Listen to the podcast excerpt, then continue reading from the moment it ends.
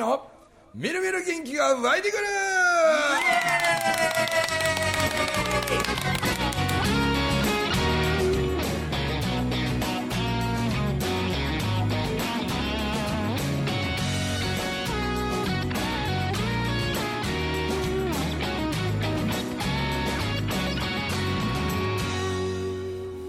はいおはようございます。おはようございます。おはようございます何なんですか？えー、って今なんか意味のないうめき声上げてしまいました。そうそうウィー。ゲップしたわけじゃないですよ、はい挨拶しようと思ったらなんか声が出なくていやなんかなんかこのこの最近なんかねすごいこのこの心の振れ幅がでかいんですよなんか僕がね。っていうのがあの例えばこうまあ例えば会社関係の講演とか、なんか一般の人が来てくれてらっしゃる講演会とかなななんかそそういうのだとこうそう一応そこそこにこうああ安定してるというかね、はいはいはい。だけどなんか考えたら先7月の末って鹿児島行ったのも7月末やったっけな？そうですね。ん。はい。でそれは、まあ、五円紬大学のあの鹿児島の第一講義で、はい。えー、と行ってでなんかあの時もおもろいことあってな。そうですね。あの、まあ、昼は、ちょっと僕がリクエストさせてもらったの開花亭ってああ、かいくとんかつ屋さんね。はいはいはい。いやもう僕ねもう開花亭のとんかつが多分日本一うまいんちゃうかなと。美味しいっすね。ねえあの熟成ヒレカツ。ヒレカツ。あうんねちょっと数量限定の、あれマジでうまいなと思って、お塩でぜひ食べてくださいねって言われるんですよね。え？お塩でぜひ食べてみてくださいねお塩でお塩でって言われるんです。ねビリーさん開花亭のとんかつとあの123のしゃぶしゃぶやったらどっちが好きですか？うわー開花亭あ開花亭、うん。やっぱり。ええいやとんかつあれはほんだってあんなにね年配の人があんなにうん。来てるとんかつ屋って珍しいと思うんですよ。ね。はやっぱ使ってる油もええと思うし。うん胸焼きしないんですよ。うん。であのやっぱりうん黒豚が鹿児島のやつが、やっぱあれがあっさりというか、そういう胃もたれとかね胸焼けとかほんませえへんからほんま年いってる人結構めっちゃ多いですよねね。うんまあそんなんから始まって はい。ヒルズハンダ開花亭行ったわけですね。第一講義みたいなことも、まあ、鹿児島はちょっと7年空いたから、あそんな空きました？7年空いたんです。そうなんや。だけどまあなんとかね、最低人数はこクリアできて、はいはい。それであので懇親会やって、うん。でまあ、そこで一旦お開きというかね、はいはいはい。あのしたんやけどなんかもう一軒ってななんでかちょっと不思議な店行ったんですよ、ほう今まで行ったことないところ？えーと行ったことない。おおふみちゃん行ったことないんだ。俺なんかねいろいろそういうなんかそこそさっきちらっと言ってたそのなんかママジシャンがいるお店はいはいはい。ってそれビリーさん知ってるんですか？それ連れて行ってもらいましたから、えー。佐藤県に、うん。で僕はそれは話聞いたことないんですけどあの、なんか長渕剛のうん。モノマネがめちゃくちゃ上手あーでそれ言ったことあります？いや行ったことないです。聞いたことありますね。はい。それもままた連れてきたいんやとか言ってまあまあそれ実現してませんけどでもなぜかあの時あポンちゃんのそうですね。ポンちゃん？はいはい、うん。あの日も鹿児島が祭りだったんですよ。祭りとかぶってたんや。そうそう。かぶってて。あれ何やったっけ？おはら？お原祭り。お原お原おちゃうな。違うたなおはら祭りではなかったな。原何でしたっけ？なななんか祭りとかぶっとったんや、はい。うん。で日曜日で、うん。あのお店がもう閉まってて、うんいつも行くお店がどこもやってないってなってはでもなしってなったんですけどポンちゃんがこう知り合いの店を開けてもらったのか何なのかちょっと分かんないですけど、うん。知り合いの人にって言って。考えたらあのポンちゃんもねあのーまあ紬の受講生で来てただから僕が出会った時なんておそらく10年ぐらい前や思うけどねはい。あの頃あのポンちゃんってほんまにじ自信がなくて、もう人前で一言喋るだけでもう涙ポロポロでいつも泣いてるような子だったのにあのあの子もスイッチ入ってね、うん。そっからそれこそサハラ砂漠横断マラソンとか、ゴビ砂漠のなんか250キロなんとかマラソンとかさ、あことごとく制覇してさ、もう今や鹿児島でもうポンちゃんのあの特別番組みたいなのが放映されたり鹿児島の企業がスポンサーについてくれたりとか。財宝さんとかね財宝さん水のね来年もかなりでかいやつに出るの？挑戦するって言ってね。は南極って言ってました南極？あ南極に、うん。南極横断なんとかもあるんですよね。暑いとこ行った思ったから寒いとこもうね。ああすごいな。あんなことする子になるとは思いもよらんやったけどだけどなんか、すまあ、あん頃はそれこそコンプレックスの塊みたいなでどうせ私なんて的な感じやったのにもう今やもう鹿児島のちょっとしたヒーローですからね。ねはで紬には私ももう本当に恩があるんやっちゅうて、いつもああやって撤退に来てくれてね、はい。うん。でそのポンちゃんの知り合いって言ってなんか僕は気づかなかったけど、ね、入り口のところもなんかちょっと引き戸を開けたら、はい。なんか目の前にでかい天狗の面のこう鼻がビヨンって出てるやつが顔にぶつかるような変な仕掛けみたいな、あはいで入ってったらおあのマスターがめっちゃ変わってる人やったよな。言ってました。めちゃくちゃ面白い人で。うんなんか天井からなんか知らんけどめちゃくちゃいろんなもんぶら下がっとったろ、はい。あれ何ぶら下がっとったんやったっけ？えーもうもうよくわからないものがいっぱい。えエマみたいな。よくわからないものが。なんかもうわからないんですよ。もういっぱいありすぎて。はそう。で壁とかもねもう普通の壁がもうほぼないんですよ、あ見えない状態なんかねフィギュアみたいなもんとかなんか昔のブリキのおもちゃみたいなのとかはなんかどっかの神社さんの絵馬みたいなとこもなんやかんやがもうごちゃごちゃごちゃごちゃいっぱいもう壁一面ごちゃごちゃしててもう天井からももうこれでもかぐらい物ぶら下がっててもう鬱陶しい以外の何もんでもねえやろみたいなね。でも色紙だらけで。そうやけどねそこの飾ってある色紙もいっぱいあるんですよ、ん。めちゃくちゃ超有名人の色紙がぶわいっぱい並んでるんですよ。へこれみんなその店へ来てるんですよ、はいはいはいはいこれでマスター一緒になって写真撮ったやつも一緒にひっつけてあって、なんでこんなすごい人たち有名人で文化人、みたいな人らがなんでこんなちっちゃなんね、ん。だって積水言うたってな。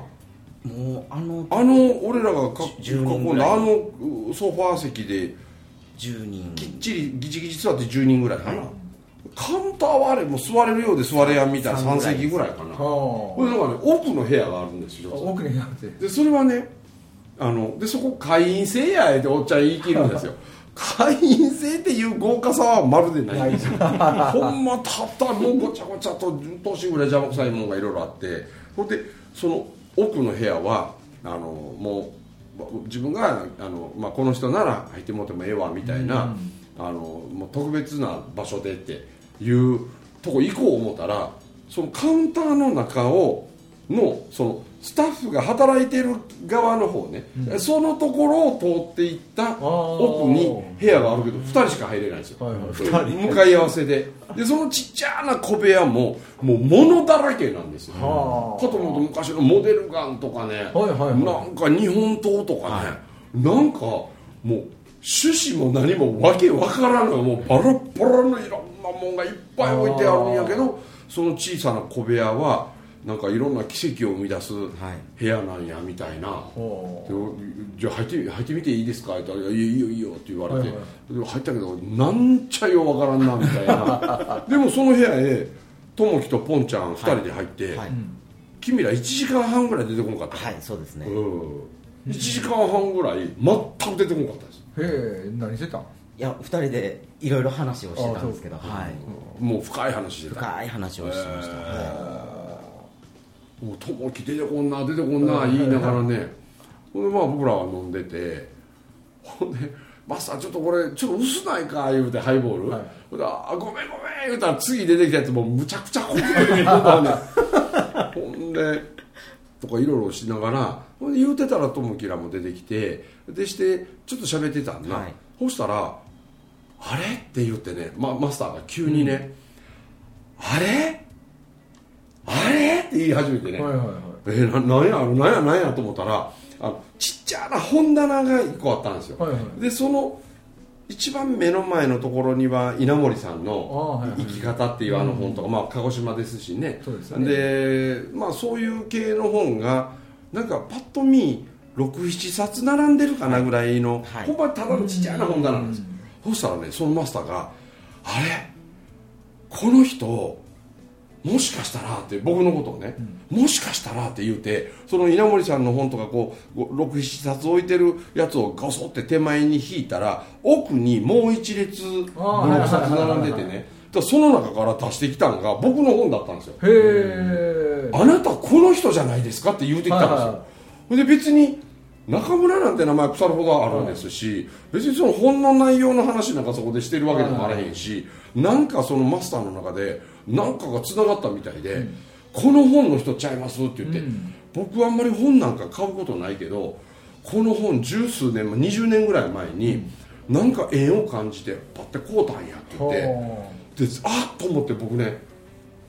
あこの本の人ちゃうかなって今一瞬思ったんやって言うから「えすごいな」って言うて出してきてで僕、まあ、パラパラっと見たらあのなんちゅうの。で裏のところのその第何釣り？何釣りはいはい。うん。で僕のあのお金でなく人のご縁でっちゅうあの一冊目の本ってもう40何釣りまでいってす。すごいですね。いまだに増刷かかるんで、あの何す何釣り目かなと思って見たら4釣り目やったんだ4釣り目だ本だったくせに帯がね、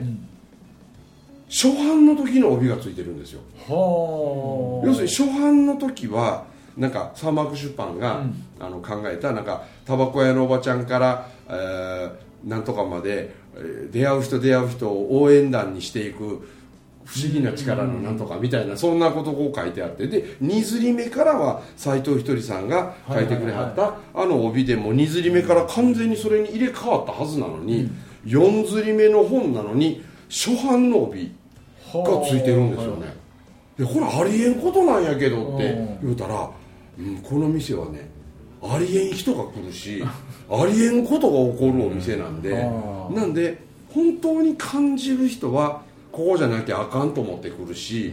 気づかない人はこの前を100回通ってても、この店に入ろうとも思わへんしっていう、そこになんか僕は面白さを感じてるんや言うてね。ほんで何言うても冗談めいたものの返ししかしてこうへん、変わったおっちゃんやったんですけどね、なんかおもろい人やったよね。面白かったですね。うん。でもまたあそこ行け言われたらよういかんわなんか。場所も全然。わかんないですね。なんかうん。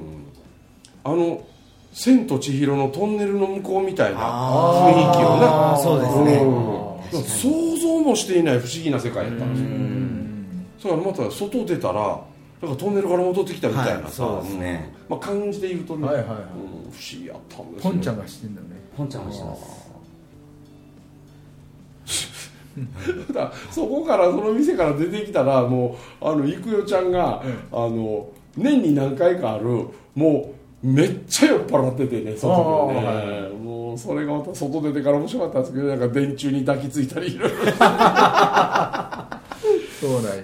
チャーハンチャーハンずっと言ってましたね。チャーハン食べるチャーハン食べる。やめときってもう明日後悔するんやから。もうやめとき言うてね。チャーハンね。いやいやチャーハン食べる。チャーハン食べるってなやってた。ほんでその翌日とかが仙台やったかな。翌々日とか翌週かな翌々日ですかね。ぐらいやったかな、はい。その仙台は、あのまあ紬大学のね仙台校のプレ公演兼ねてあの中学生2人。あはいはい。あの菜の葉とうらら、はいはい。もうウルルとサララみたいなね エアコンみたいなあの、はいはい。中学生2人女の子コンビが240席チケット完売させてほで会場満席でで1人は不登校でしょ、もう髪の毛青いしもうこれ以上派手にどうすればこれ以上派手になるのかというぐらいとか派手なね、まあ一人は学校行ってますしね。でそういうのでもあの子たちが自分の学校に行ってない学校の校長先生とか先生方にチケット売りに行ってで先生らがいっぱい来ててで教育委員会の人にまでチケット売りに行ってねは私はい行けないんじゃなく行かないんじゃなくて行けない、うん。だけど、ね、この中村文明さんっていう人には私なんでか心を開くことができる、それを先生たちに気づいてほしいんやって言うて、あチケット売りに行きまくってで、まあ、満席ですわ、あーで最後は中学生2人の泣きながらの涙涙のお礼の挨拶になって。もうそれでまたあの不思議なおっちゃんから中学生2人になんか揺さぶられるでしょ、でそんなんしてたら福島のねその紬のあれの翌日にあの茨城県でこれ4年ぶりかな4年半ぶりぐらいであの憧れ先生プロジェクトが茨城復活して4回目だったんですけど、うん。うん。そしたら県の教育長まで見に来てくれてて、ほうん、でその時僕の講演もあったんですけどその間にともきの話も挟んで、はい。うん。そうしたらもう教育長もえらい喜んでくれはって、ほ、んで先生らもなんかコロナねこれ開けてきて、なんか本当に人間と人間はもともとこうリアルに関わっていろいろやる、ね、それが今からできるからみたいなんで、あれも盛り上がったよな、はい盛り上がりましたね。うんそうそうそう。で懇親会も長引いてな。で次の日伊勢帰らなあかんかったから一日のことやけど、はいはいでもつくばから電車乗り継いで帰ったらもう疲れ果てるかと思ってそうでまあ東京まで行って東京で寝ようと思ってで浅草乗り換えだったんですよ。はいはいはい。ただ夜11時回ってんのにめちゃくちゃ暑いしでも外国の人だらけでね夜11時回っててちょっと小腹空いてたんですけどね、もうどこも入れないんですよ。へ並んでて。おー9割以上は外国の人やわ。へもうなんやこれみたいなほいで浅草のそのつくばエクスプレスの駅から都営浅草線の駅まで結構 400m ぐらい離れてるんでもう歩いてたら疲れ果てて疲れ果ててね。ほんで翌日強行で伊勢まで帰ってそれはあの20日間ぐらいままりちゃんが大分のね伊勢来てくれててで今度もう本格的にオープンあの発酵食品のビュッフェレストランとして復活しますんで、うん。それのメニューとかもまりちゃんにいっぱい考えてもらって、でスタッフにもいろいろ教えてもらってデザートとかあんなもいっぱいいろいろもうマリコレシピを最後にもう翌日まりちゃん置いたへ20日間ぐらい伊勢にいたんやけどもういよいよ帰るいう前の日に、やっぱ最後にもうまりちゃんさよならディナーショーみたいなことやろうかみたいに急遽決めたんほんでまあ来てくれる人だけでええわ思ったら大阪方面やあの四日市とか名古屋方面とか、まあ、他県から結構たくさん345人来てくれたかなそうですねはい。うんうんほん。でまりちゃんの料理で舌包みみたいな、はいはいはい。ほんで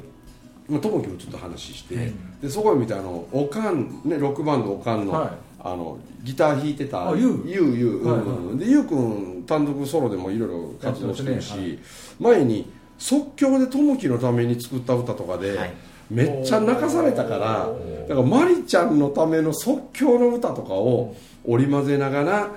言ってちょっとしたそのゆうくんのライブみたいなのも、あのはめ込んでねはい。やったらこれまたなかなかに感動的でな、うん。もうみんな涙涙になって。で翌日あの飛行機が台風とちょうど6号と重なりそうで、飛ぶか飛ばんか言ってたけどギリギリ飛んでな、うん。もうちょい後やったら多分止まったやろうけど。ねそれがあった。また翌日翌々日に昨日の大阪港始まりで、もう大勢でキャラ濃いメンバーでしょ、なんかねなんかこうめちゃくちゃ脳みそ揺さぶられてる感じずで、ーっと飛んでいくんですねほんで。うんあー。いやーなんか考えたらちょっとこの過去23週間見てたら考えたらしんどいスケジュールやったよな聞いてるだけでもハードやもんね。うん。なんか頭が疲れるというか。でその場その場のよう似たことやるだけとちょっと全然違うことばっかりになったんで、うん。まあ、そんなの方がまたこう気持ちに張りは出るんですけどね、けど考えたら明日京都で喋ったらお盆休みやな。熱出るかないや熱は夏はまあ熱は出へん。冬場はね熱出す冬は熱出すんですけど夏は大丈夫かな。けどねそう伊勢の店も結構楽しみなんですよね。うんいいっすね発酵するうん。もう食べるもん。あのまりちゃんレシピも。もう何かにつけてあのだからその発酵食品に僕もアンテナ立ってるんでちょっと前もね沖縄のあの沖縄何しに行ったっけ？あひらりちゃんとのな、うん、佐藤ひらりとあれのイベントを沖縄も呼んでもって行っててでした後の懇親会であのさそれがまたねあの沖縄の人なんですけど震災と東北の震災の時にボランティア兼ねてなんか行ってたらしいんですよその、お店やってる人がね、でその時にそのある出会いがあってほいであのその飲食店でもうな何年間か、なんか修行みたいな形で働か働いてたんやと、でその東北の特にその宮城県の郷土料理とかああいうものを沖縄で出したいと思って、あの僕はここで。でそういわゆるその沖縄料理と全く違うもんがメニューも書いてあってするから。へえ言ってあほな仙台の飲食店にそのマスターはおったん？って聞いたら中村さんは覚えてないと当然思いますけど僕そこのお店で働いてる時中村さん2回ぐらいその店来たんですよって。壁に「頼まれごとは試されごと」とかでサイン書いて、で名前まで書いてサイン中村さんにしてもらった時僕横で見とったんです言って。え？それってもしかして川島とこって言ったらそうなんですよ。川島さんのとこに僕おったんですって、うん。そうなんか言うてね。で出てくる料理牛タンとかさ、おー。でその言うたら宮城県のあのせり鍋とかね、はいせり鍋。うん。はいああいう宮城県の独特のもんをいろいろ出してて。でその中になんかね一番人気だった料理がピーマンだったんですよ。ピーマンでねそのピーマンがなんか氷水の中に、ん。ただピーマンがいっぱいこう刺さっててね、はいはい。ほんでそのピーマンに横に何気なくこう味噌があって味噌がはいうん。でこうちっちゃなティースプーンみたいなやつでその味噌ちょんって取ってねピーマンとかにピャッと塗ってねこれ食べてみてくださいって、はい。でまあ手抜き料理っちゃ手抜き料理みたいなもんやないですか。でねピーマンだけやうもんね。ん。思うけどその味噌こうやって塗ってね食べたらめっちゃ美味しいんですよ。はこれでねもうみんなこのピーマンやばいって食べてみて食べてみてってみんな言い始めたらもうピーマン人気集中してしもてピーマンおかわりみたいなノリになってね。はいそのですけどそのねなんかそうやってしてそのまた縁のあった人やから、いやあのこれ味噌やから発酵食品やしうち今度その発酵食品を扱ったなんかそういうこう腸が元気になるみたいなこう美と健康に意識を向けたみたいなそんなんやろう思ってるんでこの味噌ってなんなんこれ単なる味噌じゃないよなとかって言ったら、実はこれ中にあのツナマグロをね細かに刻んだようなマグロを空入りして、うん。それでちょっと水気飛ばしたやつと味噌をあえて、でまあ言うたら合わせ味噌かちょっと白味噌よりかなみたいな感じの、そういう人ってまあは加えたよってそれだけのことなんですけどね、なんかめちゃくちゃ美味しくてねそれが、思わず写メ撮って、もうそれもメニューに加えようかみたいなね。ピーマンごときであらにみんなが大騒ぎになったの僕初めてやから。意外となんか手を加えて返し中への手加え加えみたいなことよりもむしろこの素材の美味しさに、なんかもしかしたら人間ってもっとこう感動したりするかもしれんなみたいな、だからマリちゃんのもうレパートリーすげえいっぱいあるから、うん。あのお料理もなかなか面白い発酵食品だらけで、でドリンクなんかもあの酵素ドリンクとかですね、はいはいはいはい。あの夏みかんとかあんなもんもうスライススライスしたやつこう大きなあの梅酒つけるあんな入れ物みたいなのが、入れてで天才っていうかなあの、甘味料を入れて、でまた夏みかん。で天才。でこうミルフィーユみたいにして、はいはいはい。で何日か置いとくとあれが発酵し始めて、酵素ドリンク。なんかほろ甘い酸っぱ苦いみたいな不思議な味だけどあれ女の人はうまいうまいって言って飲まはるでもあれって時間経過してほっとくとお酢になるんですね、ほんでさらにほっとくと今度酒になるんですね、いや発酵ってすげえなと思って僕ね、なんでドリンクもなんかそういうなんか腸活にいいよみたいな、であの酵素風呂もなかなか保健所がねなかなかね初めての事例でどうやって許可出していいかわからんみたいな感じでなんやごちゃごちゃごちゃごちゃと言われてね、もう1か月以上許可取るのに暇かかったんで高層風呂の方をスタートできるのはまあ9月頃になってからかなと思いますけどね。でも外の秘密基地スペースもなんか貸し切りで例えば2家族とか3家族ぐらいでこうぐるぐるあの鹿児島のそうめん流しある、はいはいはい。あれの機械僕衝動買いして買うてきてるやつあるから あれとかで子供らワイワイ楽しましながらそうめん食わしたりそれとかあのみ鶏肉とかね、なんか豪快なもう1枚もも肉とかをあのぬかにつけといて。でそのぬかあんま払わずにそのまんま炭火で焼いたりするとなんかフライドチキンみたいな感じの衣みたいになるんですよあのぬかが。これがまた何とも言えん美味しいなあれな。そうなんや、ここで塩麹つけておいてみたり、いくつかまあパターン試してでそれこそ外もあの屋外型の、まあ、立派なサウナとかも置いて、はいで水風呂使ってで大人も子供もそんなんして子供水風呂あったら喜ぶやろしこくさ暑いからですね。でそうめん流ししたりバーベキューしたり酒飲んでもうたり3時間ぐらいもうゆったりそこはもう貸し切りっていうことでね。やっかそういうとあのそうめん流し器が昼目に当たるわけやね。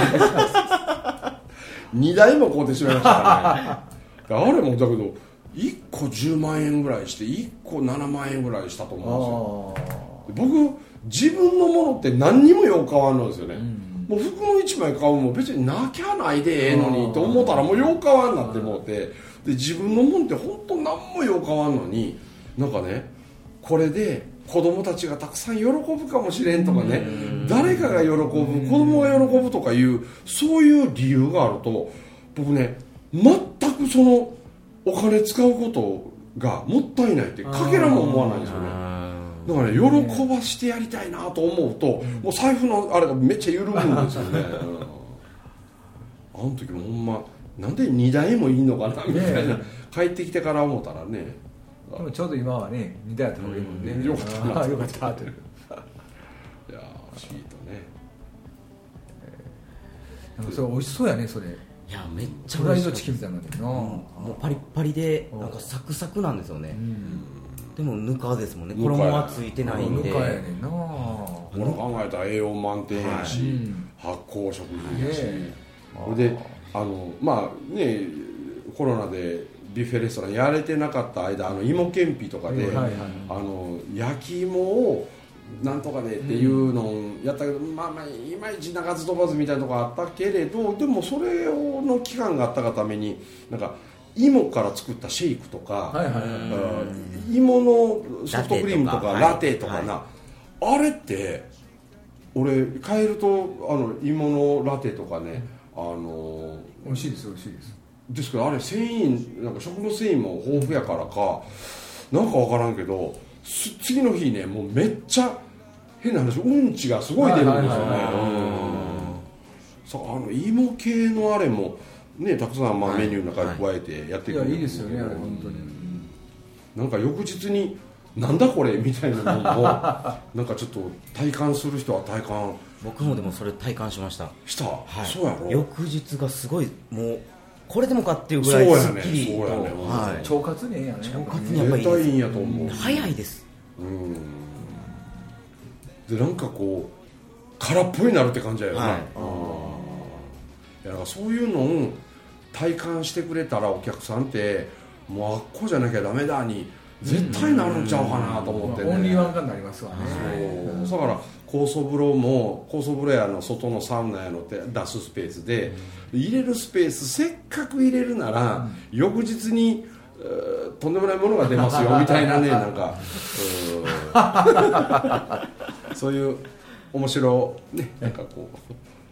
アドベンチャーレストランみたいな感じであいいっすね。遊びにアドベンチャーですね。うん。来てくれる人増えてくれた。ら嬉しいなというようなことの、い、つも最後は宣伝になりますがお届けしました中村文明とともきとエルビスとあビリーでございました。ありがとうございました。ありがとうございました